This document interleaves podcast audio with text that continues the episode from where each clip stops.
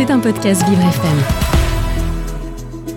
Vivre c'est épatant et s'ouvrir sur le monde c'est hyper épatant. Carole Clémence et Samantha Bomzesser. Et il est temps de retrouver Samantha. Bonjour Samantha. Bonjour Carole. Pour cette spéciale chandeleur, vous nous faites découvrir les plats traditionnels des autres pays du monde. Oui, alors il n'y a que nos voisins belges et suisses qui mangent des crêpes comme nous pour la chandeleur. Chanceux.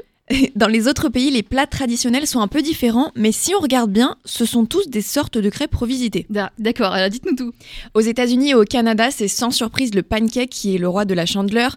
Les Américains le dégustent bien chaud, le plus souvent avec du sirop d'érable. Ensuite, en Angleterre, on mange des crumpets. Ce sont des sortes de petits pains ronds qui ressemblent à des pancakes, mais qui sont bien plus épais. Les Anglais dégustent ça avec du fromage ou de la confiture. Mm. Vous nous emmenez faire une dégustation dans quel pays là? Alors maintenant, direction la Suède. Là-bas, les Suédois mangent des iram platar. Ce sont tout simplement des crêpes soufflées.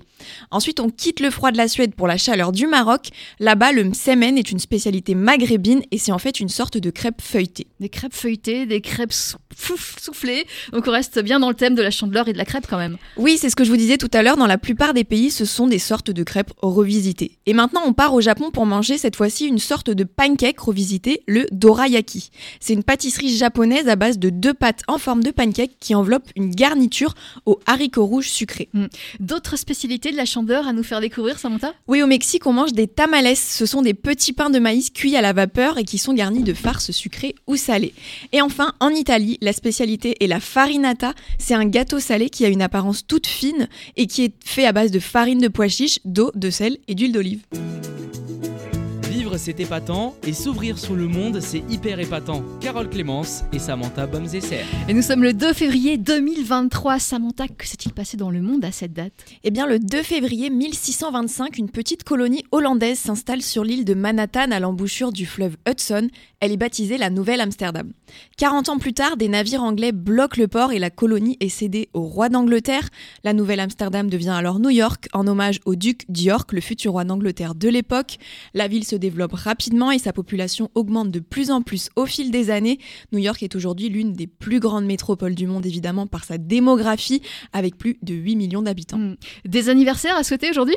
Oui, Shakira fête Ah. ses 46 ans aujourd'hui. La chanteuse colombienne commence sa carrière en 90, mais c'est au début des années 2000 qu'elle connaît ses premiers grands succès, notamment grâce à son titre Whenever.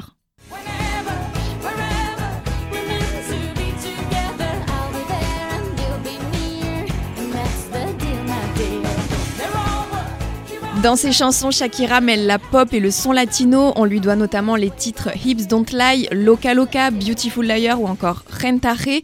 Et en plus de son talent de chanteuse, elle a aussi un immense talent de danseuse et évidemment un déhanché de folie. Et puis Shakira, c'est aussi l'interprète de la chanson officielle de la Coupe du Monde de 2010 en Afrique du Sud.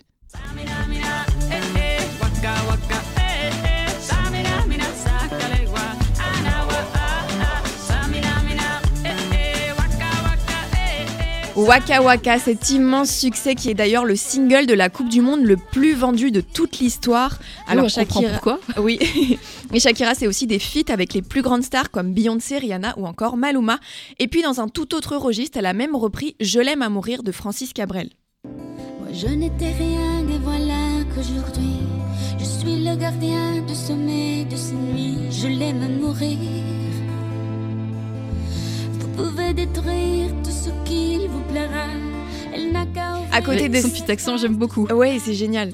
J'étais en train de chanter là. Mais Oui, désolée. Et à côté de sa carrière de chanteuse, Shakira fait aussi de l'humanitaire. Elle a notamment une association qui vient en aide aux enfants défavorisés. Bon, par contre, si on entend beaucoup parler d'elle en ce moment, ce n'est pas pour son assaut ni pour ses talents d'artiste, mais c'est à cause de la bataille médiatique qu'elle mène avec son ex-mari Gérard Piquet. Depuis que le joueur de foot a dévoilé sa nouvelle copine, les deux n'arrêtent pas de se lancer des pics interposés à travers des photos sur les réseaux sociaux ou à travers des chansons. Et d'ailleurs, un nouveau clip de Shakira est attendu aujourd'hui et Gérard Piquet devrait encore en prendre pour son grade. On va attendre voir ça avec impatience. C'était un podcast Vivre FM. Si vous avez apprécié ce programme, n'hésitez pas à vous abonner.